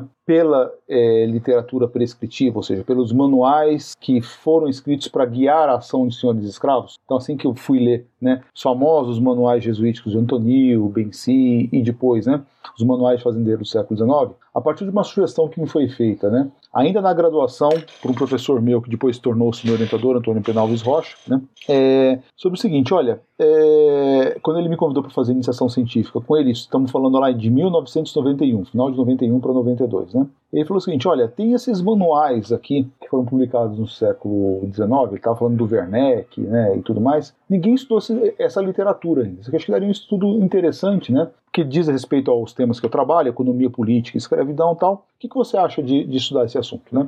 Bom, aí, sugestão muito boa, eu comecei a, a, a levantar a bibliografia. Lá pelas tantas eu encontrei um artigo de um historiador econômico chamado Keith Alfhauser, que trabalhava com o Caribe, né? O Keith Alfhauser tem um, um artigo de 1973 é, né, chamado Slavery and Scientific Management, no qual ele lá, nesse artigo, ele apontava o seguinte, olha, há uma série de similitudes entre Taylorismo, então a famosa administração científica do século XX, né, que depois vai dar origem ao Fordismo, né, assim por diante, e escravidão né? No que se refere a controle e otimização de trabalho, assim por diante. Né? Fiquei com isso na cabeça, assim, poxa, vou tentar fazer um estudo nessa natureza para o Brasil colonial. Né? Então o que eu fiz? Eu, ao longo da, da, da, da iniciação científica, eu estudei né, a, toda aquela literatura publicada, documentação publicada, né, tanto prescritiva como Antonio Benci, como é, é, documentação do período holandês, tudo mais que estava à mão, né, facilmente nas bibliotecas da USP para poder fazer um estudo é, sobre a administração dos engenhos. Fiz um estudo sobre a administração dos engenhos dizendo, olha, isso aqui antecipa Taylorismo. Seguindo a risca o argumento do Althauser, mas também de alguns historiadores brasileiros como Edgar Dedeca, é, Antônio Barros de Castro, Maria Silvia Carvalho Franco, que diziam que, olha, o trabalho do engenho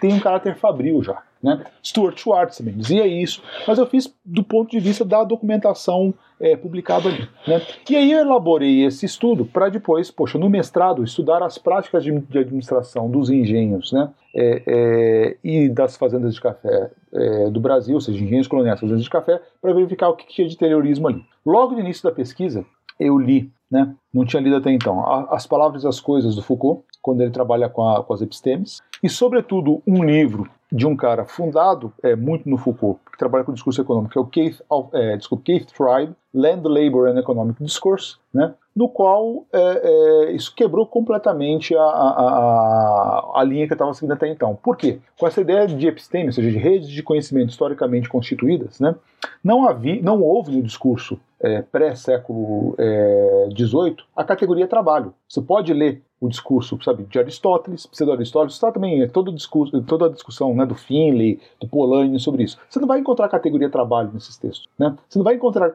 categoria trabalho no Antônio. O Antônio não fala, não transforma o trabalho escravo numa categoria econômica. Não existe essa categoria ali, né? Bom, é, essa perspectiva quebrou por completo o que eu estava fazendo, ou seja, eu estava sendo caindo naquele grande pecado do historiador que é o anacronismo, ou seja, projetar categorias, formas de pensamento na realidade na qual aquilo lá não estava presente. Aí eu reconfigurei meu estudo, ou seja, ao invés de estudar né, algo que conduz ao terrorismo, como é que se concebeu a administração de escravizados, de engenhos de açúcar, assim por diante, ao longo do tempo, tá? Então essa é a pergunta que me levou né, a, a mudar a perspectiva que conduziu tanto ao meu primeiro livro, que é Administração e Escravidão, ideia sobre administração de, escra é, de agricultura escravista nas, é, no Brasil, né? como ao meu segundo livro que vocês estavam se referindo aí, que é o Feitores do Corpo Missionários da Mente, que é um estudo de natureza idêntica, pegando o conjunto é, das Américas. Né? E aí o ponto-chave que está é, colocado nesses dois estudos, o que, que é? É que houve, até o início do século XVIII, né, nos jesuítas que operaram na América Portuguesa e que teorizaram a escravidão de uma forma ímpar nas Américas, é claro que a gente vai conseguir encontrar um Sandoval para a América Espanhola, né, assim por diante, mas, poxa, aquele, aquela dupla né, da Bahia, os dois italianos, né, mas que viveram na Bahia na virada do século XVIII para o século XIX, são absolutamente ímpares no, caso, no quadro das Américas pela, pela elaboração sofisticadíssima que ambos trouxeram sobre como conceber é, escravidão, que foi o Jorge Benci e o Antonil. Né? Então, no conjunto geral da literatura escravista nas Américas, realmente eles estão fora da curva né, no que se refere à elaboração. Dá para observar, por exemplo, anglicanos como, como o, o Morgan, né, alguns dominicanos é, franceses como Duterte e, e, e o Labat, né, que estão mesmo chão, mas ali, poxa, no caso da é, Benci e Antonio, realmente são, são muito sofisticados, inclusive no que se refere ao controle que ambos tinham de toda a tradição da economia, da erudição que ambos carregavam como típicos, é, típicos e bons jesuítas. Né? E aí o que eles estão fazendo? Eles estão é, é, ajustando para um mundo regulado pelo capital mercantil, que é um mundo açucareiro da América Portuguesa do século XVIII é, e do século XVII, né, uma concepção sobre o mundo da plantation, o mundo da escravidão, que está escorado numa tradição antiquíssima, que é a tradição é, é, greco-romana do discurso da economia, temperado pela reapropriação que houve no Renascimento dessa tradição, pelo Alberti, né, pela villeggiatura e, e, e italiana e, tudo mais. Né?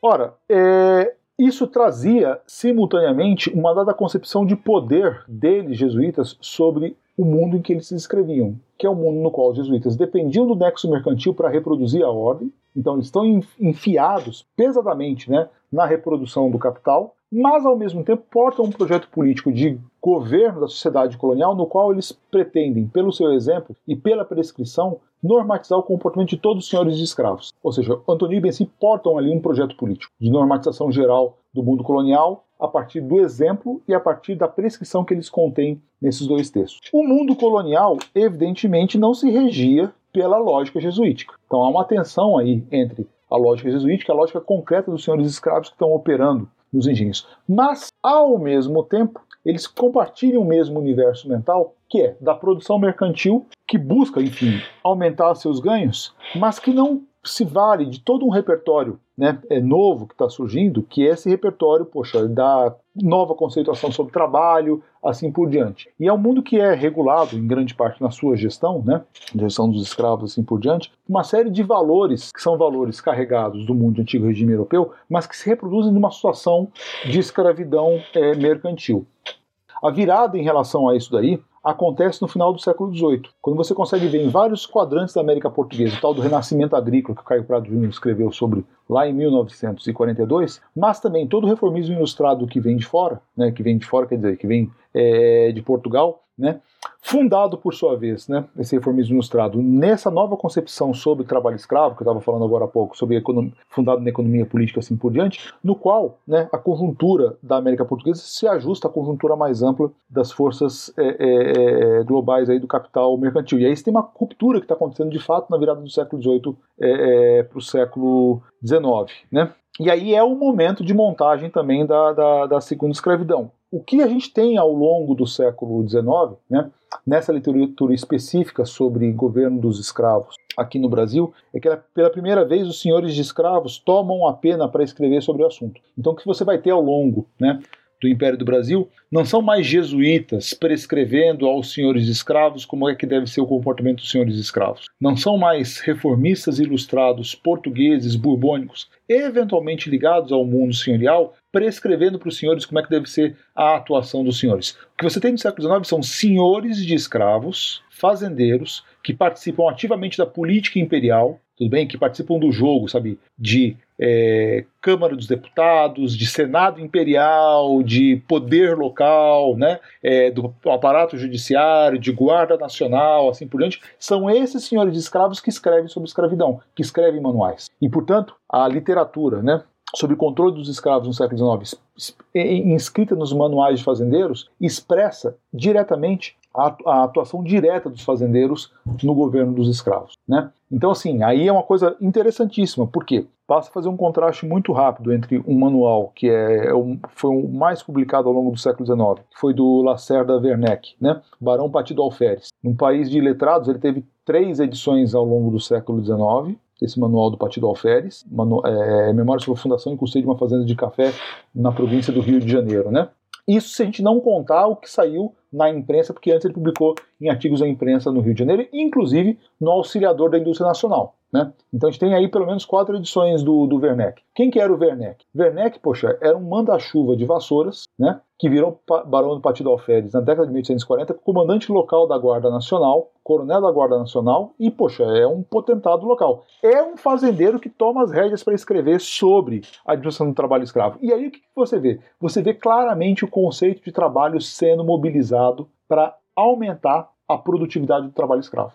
Né? Mas veja, é um fazendeiro que escreve também sobre a importância crucial do paternalismo né, como a forma de incorporação possível dos escravos à ordem nacional. Ele fala: o escravo é sempre uma criança, a única forma de você incorporar o escravo à ordem nacional é ter sempre um pai que cuide dessa criança, e esses escravos vão formar a ordem nacional pelo paternalismo sensorial em relação a eles, certo? Ao fazer isso, o que, que o Werneck faz? Ele recupera o paternalismo jesuítico, mas relê e reescreve esse paternalismo jesuítico dentro da construção de um império agora liberal. Certo? Então, aí isso volta para aquela questão que eu estava falando sobre os estratos de tempo, né? Ou seja, mesmo que o Werneck opere com a cabeça de um cara que é um ator crucial da construção do Estado Nacional Brasileiro naquele momento, né? E que se vale do discurso da economia política por ouvir dizer, por segunda via, pelas páginas do Auxiliador da Indústria Nacional, pela imprensa do Rio de Janeiro, porque ele acompanhava a imprensa, e aí você tem, a, poxa, no Jornal do Comércio, tem que comprar o Jornal do Comércio, você tem discussão econômica no Jornal do Comércio colocado. Então essas categorias do discurso da economia política estão se difundindo aí via espaço de opinião pública, via imprensa, né? Então ele não é um leitor da teoria doutrinária da economia política, mas ele bebe pelo mundo em que ele vive, certo? Portanto, essa virada mental está presente no Werneck. E simultaneamente o que você tem? Uma prática compartilhada de escravidão no Brasil, da qual os jesuítas foram uma peça crucial de montagem no período colonial, né, com aí o ideário do paternalismo que está embutido no Werneck. Então, no Werneck, a gente tem aí uma clara expressão da pluralidade de tempos históricos. Né? É o tempo do século XIX, do Estado Nacional, o tempo da economia política, é o tempo dos jesuítas. E é o tempo da economia, tempo do Aristóteles, tempo do pseudo-Aristóteles, do Xenofonte, do Catão, do Varrão, assim por diante. Tá? Então, já que a gente falou tanto sobre como o processo da segunda escravidão é caracterizado pelos elementos que tornam o capitalismo num sistema mundo hegemônico, eu queria que o professor falasse do papel do Brasil e da América Portuguesa em geral dentro do processo de mundialização do capital, o papel que essa economia escravista tem na organização global da economia capitalista ali no século XIX.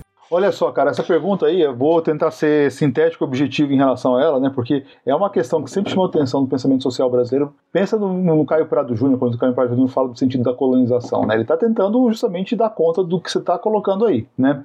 É, é, Gabriel, ou seja, o, papel, o lugar do Brasil na mundialização aí do, é, do capital, né? E, e, pô, Celso Furtado também enfrentou esse problema, assim, a gente tem toda uma tradição do pensamento crítico social brasileiro, que foi justamente, e aí vem grande parte também, né? Isso é uma coisa importantíssima registrar, da, da, da potência do pensamento crítico brasileiro, não apenas brasileiro, mas latino-americano, porque toda a tradição social crítica latino-americana sempre teve que resolver um problema, né? Que problema é que é esse? Poxa, nós, latino-americanos, fomos de saída moderna, né? É, ainda que, poxa, grande parte do pensamento crítico é, poxa, como é que a gente se inscreve nessa modernidade, mas todo mundo sabia disso. Mariátegui, Sérgio Bagu, né? É, volta lá para o século XIX, a gente sempre foi moderno, né? mas tem uma forma específica de inscrição aí na modernidade e aí foram, enfim, teve esse, essas várias discussões é, colocadas e, e, e, tudo isso. Então, nesse sentido, olha, eu estou falando tudo isso pelo seguinte, né? O que hoje se vende como uma grande novidade é, historiográfica, que é da história global, né? É, e, poxa, ter essas perspectivas mais abrangentes de analisar, sabe, globalização, tudo isso, e que nos é vendido vindo das universidades do centro como uma grande novidade, puta, a gente já faz isso há muito tempo, né? O tal do decolonial já existe na América Latina desde sempre, certo? Mariátegui era decolonial, sabe? É, é, Fanon era decolonial, né? É, Gilberto Freire era decolonial, assim. Tem, então a gente pode, por, por vários caminhos, pegar é, isso daí. Eu parece que eu estou esca escapando, mas não estou escapando não, porque olha só, né? Como responder sobre o lugar do Brasil na mundialização do escravismo? É voltar para aquela é, de forma renovada, evidentemente, né? mas voltar para aquele velho argumento que é o seguinte, olha, a chave para compreender isso é pela chave da mercadoria, né? pela, chave, pela chave da perspectiva da cadeia mercantil. Né? E, e, e, e, olha só, né? eu fiz um artigo recentemente com um professor da Federal Fluminense chamado Leonardo Marques, que virou o capítulo 4 no meu livro mais recente. O livro chama Os Tempos Plurais da Escravidão no Brasil, Ensaios de História e Historiografia. Né? Eu escrevi com, com, com, com o Léo Marques um texto que foi para uma conferência internacional que rolou no Instituto Social de Amsterdã em 2019, antes da pandemia, era uma conferência sobre acumulação, é, em direção a uma história global da acumulação primitiva de capitais. Né? E o texto que eu fiz com, com, com, com Leonardo Marques era, chamava Ouro, é, Café e Escravos, Brasil e assim a chamada acumulação primitiva de capitais. Pelo título, poxa, seria a coisa mais tradicional possível. Parece que a gente está voltando para ter a ideia dos ciclos assim por diante, né? Mas o que a gente está argumentando ali, né? A partir de uma leitura específica do, do famoso capítulo 24, dependendo da edição, pode ser o capítulo 26 ou 23, né? É, que é o capítulo da acumulação primitiva do volume 1, né? É, assim chamada acumulação é, originária, né? a gente apresentaria uma, uma, uma, leitura muito fundada no Maximiliano Tomba, no Harry Hanatunian, né? É, apontando como é que, poxa, ali tem, o Marx tinha uma concepção de tempo plural, Marx não pensava linearidade de processo histórico, mas o marxismo do século XX transformou Marx num teórico da modernização, como se fosse teoria da modernização. Isso é o marxismo político do Brenner, do Dobb, do Suíze, todo o debate da transição está muito escorado né, nessa coisa do, do arcaico, do tradicional para o moderno, né, quebrando com a própria concepção de tempo plural que Marx tinha. Né. Pois bem, a partir dessa crítica, então, né, é, e dessa avaliação crítica inicial de todo o debate que houve no Brasil entre, sabe, poxa, antigo sistema colonial, modo de produção de serviço colonial ou antigo regime neostrópico, que são os modelos explicativos é, correntes, né, a gente tenta mais ou menos voltar a essa concepção de tempo plural que está presente lá, que está com uma potencialidade no Marx, né, para compreender o lugar do ouro e do café brasileiros na formação e reprodução do capitalismo é, mundial. Ou seja, essa questão, respondendo somente ao lugar do Brasil na, na mundialização do, do, capital. Né? E o que, que dá para argumentar? Voltando à, à, à bibliografia é, mais, mais recente. Né? Olha, em primeiro lugar, em relação ao ouro, tem toda uma literatura, uma historiografia aí é, dos últimos 30 anos, né, que busca enfrentar o chamado problema da grande divergência, que é título daquele livro do Kenneth Pomeranz, de 2000. Né. E o pessoal que discute hoje grande divergência fundamentalmente está querendo dar conta do porquê da ascensão da China atual e das implicações mais amplas que essa ascensão traz para o capitalismo global. No fim das contas, gente, né, o problema da grande divergência é o problema perene das ciências sociais, porque desde o início as ciências sociais constituíram lá no século XIX para explicar o porquê do salto do Ocidente. Só que, em grande parte, essas explicações sempre foram eurocêntricas, o Ocidente se impôs sobre o mundo porque o Ocidente é superior, ponto final, ou foram difusionistas, a modernidade nasce no Ocidente e depois se espalha pelo restante do mundo, e a ascensão da China quebra com isso, levando a um recentramento dessas explicações classicamente é, eurocêntricas. Né? A convergência que está tendo hoje em dia é a seguinte: olha, um ponto-chave para a Europa ter se imposto sobre o globo e, portanto, ter ganhado a competição com a China, né? A China, que até século XV era o centro do mundo, por que, que a Europa ganhou da China na competição entre século XV e século XIX? A resposta que está sendo dada cada vez mais consensual é: a Europa tinha a América e a China não tinha a América. Ora, a Europa ter a América significa a Europa ter um colonialismo americano, um novo mundo, né? Então essa é uma resposta que está presente no Kenneth Pomeranz, no Findlay, no O'Rourke. Poxa, tem vários autores, assim, é quase que, que, que, que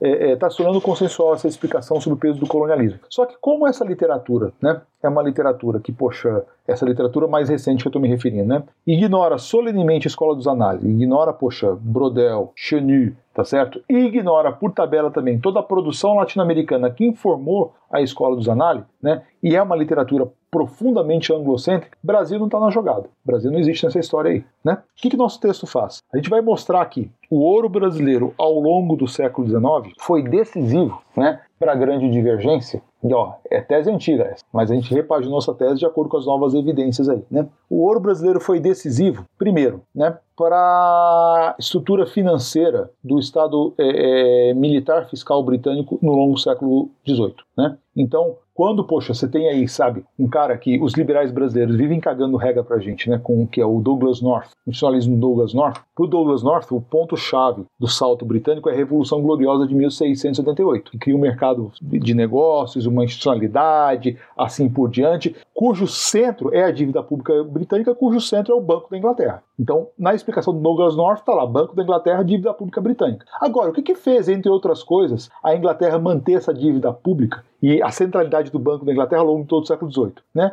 Padrão ouro. E padrão ouro precisa de uma coisa, precisa de ouro entrando para estabelecer o padrão ouro. Que ouro que está entrando na Inglaterra para estabelecer o ambiente de negócio da Inglaterra? É o ouro brasileiro, é a escravidão brasileira, é Minas Gerais, certo? Né? Pô, isso é argumento lá que vem Davi Ricardo, mas assim, a gente pode repaginar isso de acordo com, com os termos da discussão atual, né? Mas para além disso daí, né?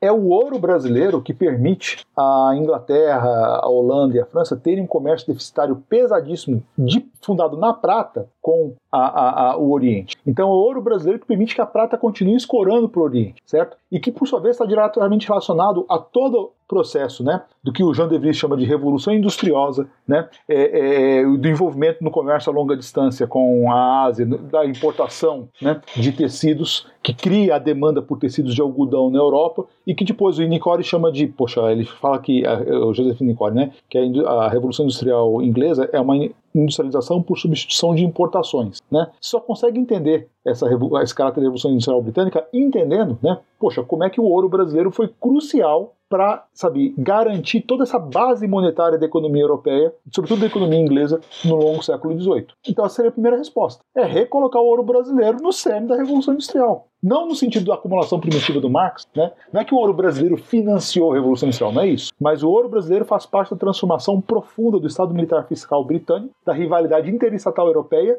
e da base monetária geral da economia europeia que permite a economia europeia manter déficit com o Oriente e, ao mesmo tempo, criar todos os encadeamentos que vão dar origem ao processo de industrialização por substituição de importações, que foi a Revolução Industrial. Primeiro ponto. Segundo ponto, a gente chega no café. O que é o Brasil tendo 50% a 70% da oferta mundial de café ao longo do século XIX? Café brasileiro passa a fazer parte né, é, é, é da relação de trabalho assalariada global. Esse é, é, um conceito do Philip McMichael, que é um cara que trabalhou muito com o Thomas também, né, que considera o seguinte, poxa, o que marca a economia mundo do século XIX e do século XX é a transformação do trabalho assalariado numa relação assalariada global. Né? O que quer dizer isso? Trabalho assalariado como uma relação de trabalho assalariada global.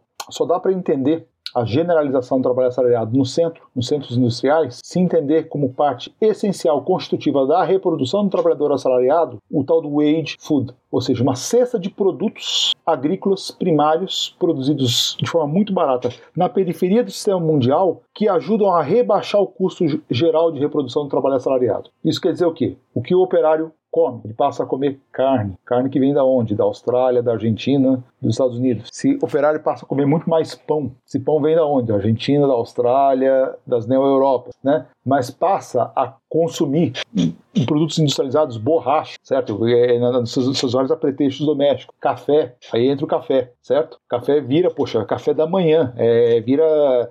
É só pegar a cesta básica do trabalhador brasileiro e ver o que está na cesta básica. Tudo isso que está na cesta básica, gente, é, sabe, wage food e é a cesta básica de um trabalhador industrial desde o século XIX. É o óleo, certo? É o arroz, é o feijão, e isso é produzido global, globalmente. Isso que o Michael está chamando. Então, o café brasileiro, a escravidão brasileira, ao se, sabe, é é, é, é, é, ao se expandir ao longo do século XIX, vira um elemento crucial de reprodução do trabalhador assalariado como uma reprodução, uma relação global. Veja aí, pegamos café e, e, e ouro. Eu estava falando na primeira parte, o ouro é o que constitui a territorialidade da escravidão brasileira, que depois cria a, a territorialidade para a construção do Estado Nacional Brasileiro no século XIX. No século XIX, café é a principal divisa que o Estado Imperial Brasileiro tem, depois a República terá, para se colocar como Estado no sistema mundial. Né? E é escravidão. E é escravidão na formação do capitalismo global. Assim que eu responderia, tá? Voltando lá para Furtado, Caio Prado, né? É, Simonsen e tal mas sem falar de ciclo, ou seja, mas pensando nessas tradições críticas do pensamento latino-americano.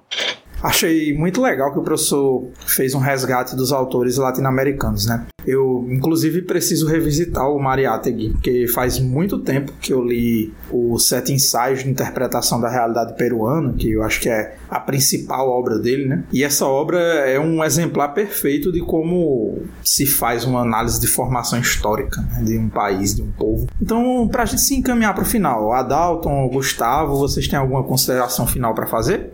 Não, da minha parte, eu só queria agradecer o Rafael e, bom, é, também vocês, né, Gabriel e Gustavo, por compor junto aí. Mas foi, foi muito legal te ouvir, Rafael. Assim, a gente sai daqui com uma série de pontas para estudar, para pegar aí, enfim. É, essa última discussão que você, que, enfim, a última resposta que você deu, na verdade, coloca uma série de questões é, para eu pensar aqui, porque eu, enfim, estava formulando um programa para o semestre seguinte, né, sobre acumulação primitiva, e agora já tem mais um capítulo para colocar na jogada aí, então muito legal, foi muito bom, muito bom mesmo, muito agradável e, e para gente, enfim, vai ser ótimo para a turma toda que está no nosso grupo, grupo de estudos sobre, sobre terra e prisão. muito massa, obrigado, Rafael.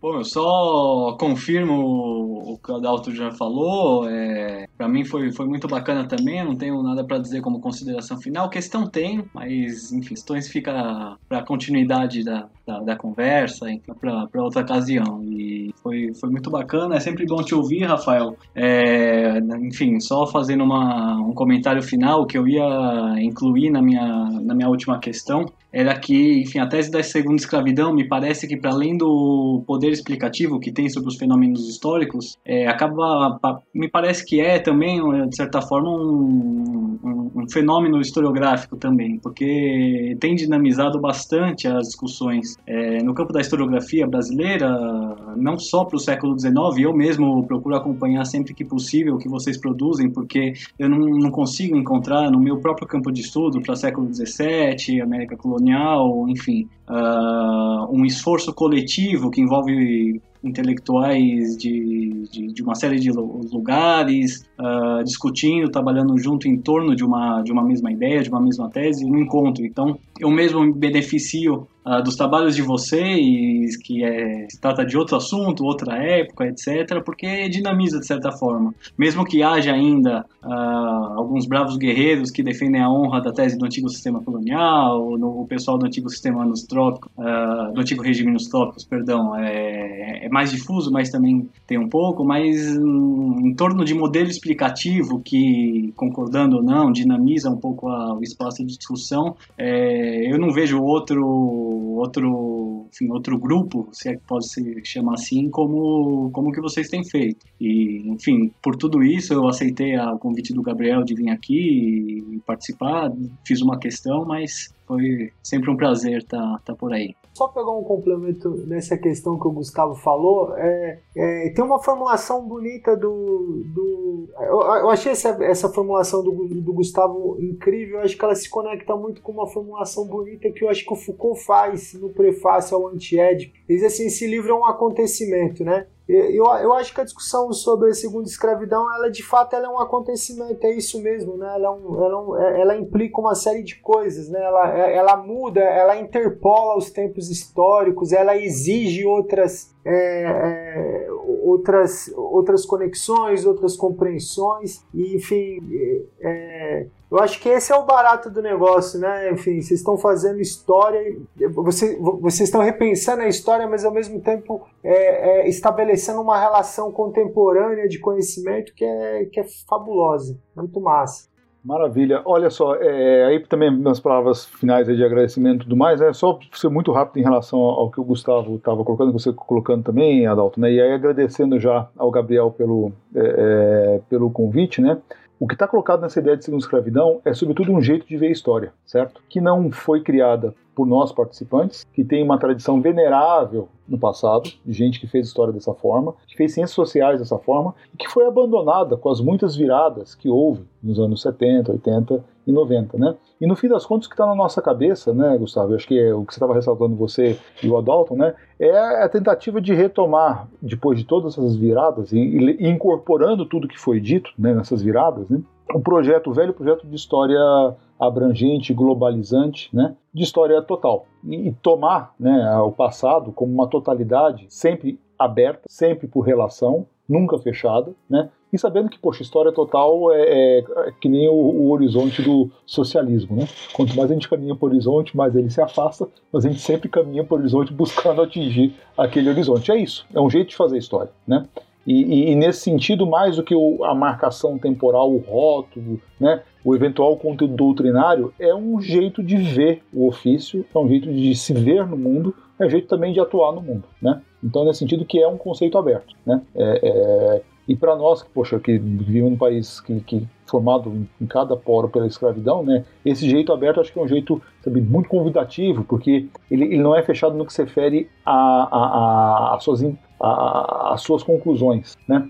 Ele é mais aberto para o conceito de modo de produção escravista colonial, ele é mais aberto para um conceito sabe, de antigo regime nos ele é mais aberto para um conceito de antigo sistema colonial. Por quê? Porque é um conceito que embute uma forma de fazer história, né? que vai para além do conceito em si, da marcação espaço-temporal do conceito em si. Tá? Mas é isso, gente. Muito obrigado. De novo, Gabriel, obrigado pelo convite. Foi um prazer enorme. Contem comigo em outras ocasiões também, tá? Sem dúvida, professor Marquese já se cita convidado a voltar no nosso podcast. Eu penso que esse assunto rende bastante e seria bom você vir para a gente discutir até questões de historiografia em geral. Esse episódio também foi muito legal porque eu estou praticamente gravando com três convidados, ainda que o Gustavo e o Adalton tenham vindo para compor a bancada para entrevistar o professor Rafael Marquese, eles contribuíram muito para a discussão, então eu quero agradecer muito a eles por terem aceitado vir aqui hoje hoje, ao Gustavo por voltar para o nosso podcast, que ele já participou uma vez, e ao Dalton, né? Meu professor, por topar participar, mesmo comigo já alugando muito ele como orientador da minha pesquisa. Essa entrevista, inclusive, vai trazer muitas contribuições para o meu trabalho. Então, muito obrigado, gente. Foi uma entrevista fantástica. E quero agradecer também a vocês, queridos ouvintes do Ontocast, por terem ficado aqui até o final. Espero que tenham gostado desse episódio especial do nosso podcast. Então, até o próximo episódio. Um grande abraço e um bom momento a todos.